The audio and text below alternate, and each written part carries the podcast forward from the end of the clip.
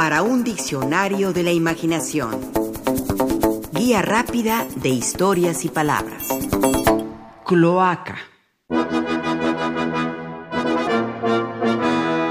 La cloaca máxima. Así se llamó a ese portento de drenaje que existió en la antigua Roma y que aún persiste y se utiliza en la actualidad. Se trataba de un sistema de pasadizos subterráneos gigante, que como nos informan los investigadores Francisco de Asís Escudero y María Pilar Galve Izquierdo, comenzaba en el monte Argileto, donde recogía las aguas del Esquilino, Viminal y Quirinal, y atravesando el Foro y el Velabro, vertía su contenido al Tíber. A él conducían sus aguas otras muchas cloacas. Sus dimensiones son realmente impresionantes. En algunos tramos llegó a tener una altura de 4 metros y 3 de ancho.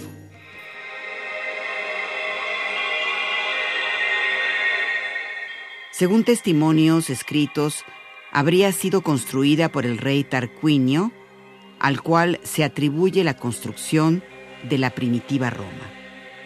Era tan grande este drenaje que se consideraba podía ser navegable en su interior y asimismo se decía que por ella podían circular carruajes. Plinio fue de los que admiraron esta gran obra de ingeniería antigua. Elogió la cloaca máxima por el hecho de que su técnica constructiva era tan sólida que aguantaba las fuertes embestidas de las aguas del Tíber, los incendios y los temblores de tierra y que para limpiarla de inmundicias y de limos, Agripa desvió el curso de siete ríos y los hizo penetrar en ellas.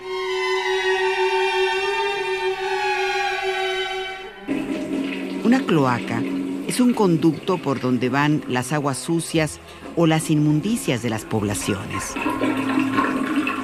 Es generalmente subterráneo y por ella transitan las aguas negras cargadas de excrementos, residuos, basura, orina y otras sustancias que son desagradables a la vista y al olfato.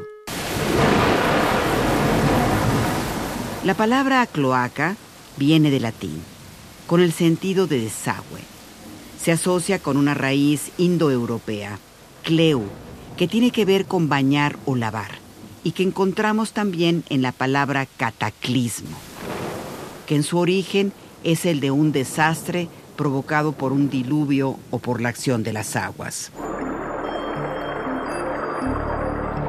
La cloaca máxima, situada en Roma, se empezó a construir hacia el año 600 a.C. por órdenes del monarca Tarquinio Prisco. Contaba con varios registros o alcantarillas que servían de respiradero o para desaguar las lluvias. Varias anécdotas señalan cómo estas aberturas servían para deshacerse de cadáveres, para que no quedara rastro de algún asesinato.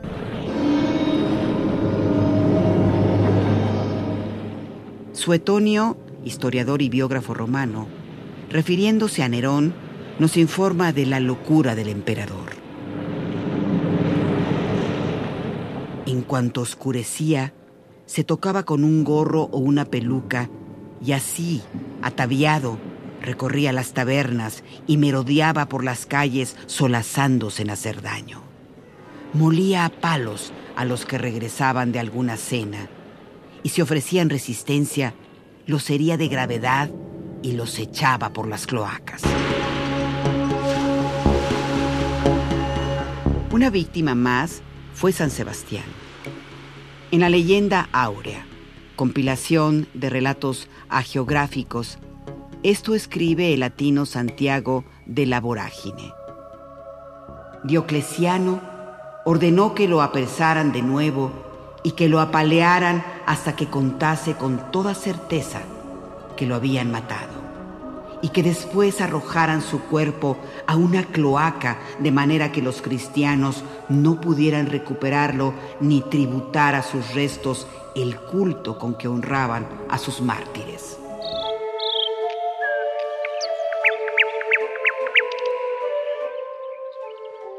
En términos de anatomía animal, La cloaca también se refiere a la cavidad situada en la parte final del tracto digestivo y abierta al exterior, a la que confluyen también los conductos finales de los aparatos urinario y reproductor, y brinda protección al sistema digestivo y excretor para la expulsión de los desechos. La cloaca está presente en todas las aves, anfibios y reptiles. En algunos peces, como los tiburones, en mantarrayas y ciertos mamíferos, por ejemplo los marsupiales. Existe el término beso cloacal, que ocurre cuando las aves juntan sus cloacas como método de apareamiento para reproducirse.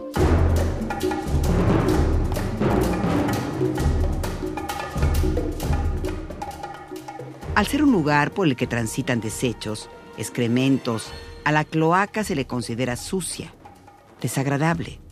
Hay ratas, mal olor, paredes viscosas, nauseabundas.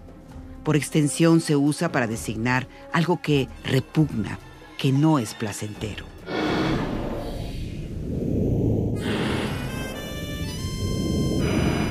De esta acepción frases como, ese antro es una cloaca, esos hombres convirtieron el oficio de político en una cloaca.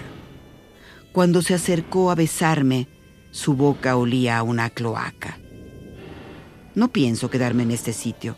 Es una verdadera cloaca. En este mismo sentido, el escritor latino Marcial compuso este famoso epigrama no exento de su habitual mordacidad con horribles pastillas perfumadas, intenta enmascarar el alcohol barato. Pero del fondo de su cloaca brota el olor nauseabundo. Es preferible que no mezcle dos fetideces y acepte ser borracho.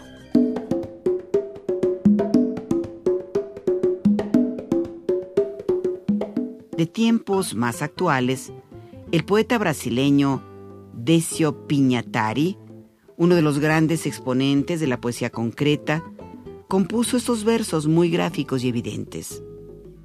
Beba Coca-Cola, babé Coca-Cola, beba cola, caco-cola, cloaca.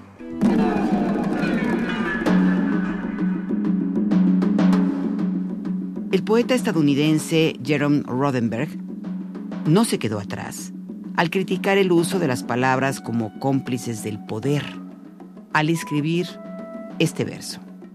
Para nutrir la lengua de los ricos, cloaca de todos los lenguajes, para cualquier lenguaje que falte aún por vender.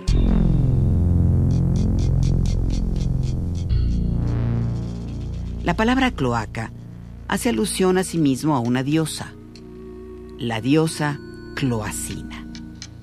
Fray Juan de Torquemada, en su Monarquía Indiana, señala que cuando Rómulo fundó Roma, se descubrió en el lugar donde se hallaba una letrina, una estatua de origen etrusco a la que le dieron el nombre de Cloacina, que viene de cloaca, en latín, y en castellano quiere decir albañar hediondo, donde van a parar todas las inmundicias y vascosidades de la ciudad.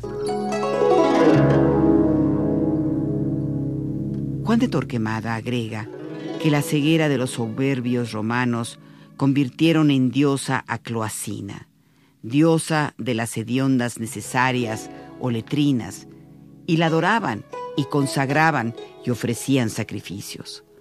Los romanos fueron los primeros que a las letrinas adoraron.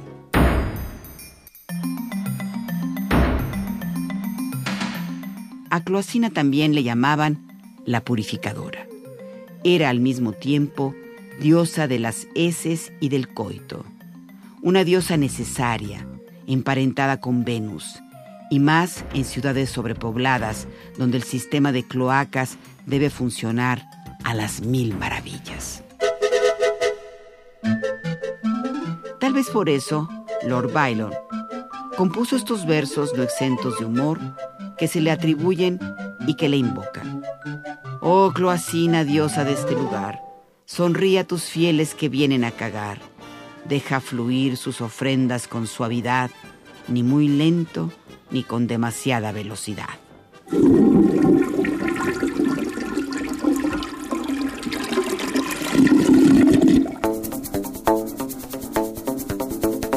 Participamos en este programa Juan Ramírez, Lourdes Mugenburg, María Eugenia Pulido, Mauricio Carrera y Pilar Muñoz.